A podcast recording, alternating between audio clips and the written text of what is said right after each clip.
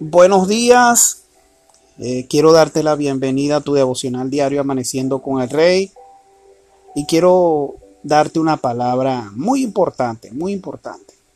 Una enseñanza que nos va a bendecir el día de hoy a ser mejores personas, mejores líderes. Y está titulada Liderazgos o líderes sumisos. En Efesios capítulo 5, 21 leemos, sometiéndonos unos a otros en el temor de Cristo.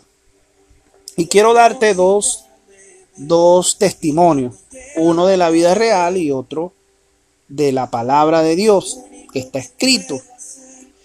Y aquí podemos ver eh, el ejemplo de un hombre, un hombre de modales suaves, que estaba leyendo un libro sobre ser firme y decidió empezar en su casa, pues lo que él aprendió en su, con, con ese libro que estaba leyendo. Así que entró en la casa como un vendaval, señaló con el dedo al rostro de su esposa y dijo, de ahora en adelante yo soy el jefe aquí y mi palabra es la ley. Oye, tremendo, el hombre cambió la actitud tremendamente, creyendo que él iba a ser, eh, iba a ser un cambio en su vida. Y, le dijo a su mujer, quiero que me hagas una comida gourmet y me prepares el baño. Luego, cuando haya comido y terminado eh, mi baño, ¿sabes quién me va a vestir y a peinar? Le dijo el esposo a la mujer, así con un tono, bueno, tú sabes, firme, pero allí imponente. Y ella respondió, sí, el funerario, contestó su esposa. Él es el que te va a peinar el funerario cuando te mueras. que es tremendo, ¿no? Pero asimismo pasó con el rey Roboán. El rey Roboán probó esa clase de firmeza y puso a Israel contra él.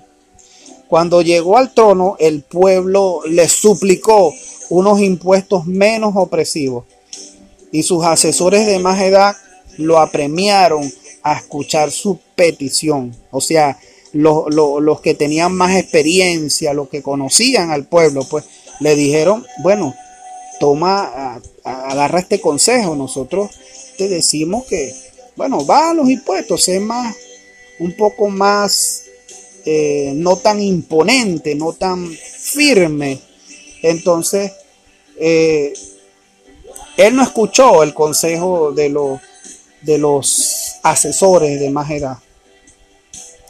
Pero sus amigos, sus amigos que eran, otros amigos que eran más jóvenes, le dijeron que tenía que ser incluso más exigente que su padre. Como resultado de escuchar a sus amigos,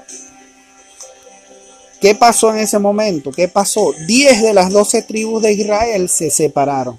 O sea que hubo una división y formaron un nuevo reino. Usted lo puede leer en su casa en Segunda de Crónicas, capítulo 10, versículo 16 y 17.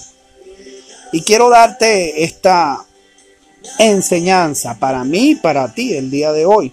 Los líderes buenos no se apoyan en la firmeza dominante ni en la casa, ni en la iglesia, ni en los negocios. Más bien, equilibran la firmeza, que no es mala, no es mala la firmeza en sí misma, no es mala. ¿Y qué pasa? No es mala la firmeza, con el principio de someternos unos a otros, como dice Efesios 5 capítulo 21, sometiéndonos unos a otros en el temor de Cristo. O sea, los líderes escuchan con respeto, admiten cuando se han equivocado y muestran disposición a cambiar y mezclan también la amabilidad con la determinación. Ese es un liderazgo sumiso y da resultados. Es el liderazgo que quiere el Señor, sometiéndonos unos a otros en el temor de Cristo. Los únicos líderes, los únicos líderes, amados amigos, líderes que me están escuchando, ministros de Dios, los únicos líderes que califican para dirigir son aquellos que han aprendido a servir. Vamos a hacer como decía en días anteriores, vamos a hacer como el partido de tenis. Para poder ganar tenemos que servir bien, porque si servimos mal, perdemos y perdemos todo. Que Dios te bendiga muchísimo. Te habló tu hermano Alexis Marcano desde Venezuela.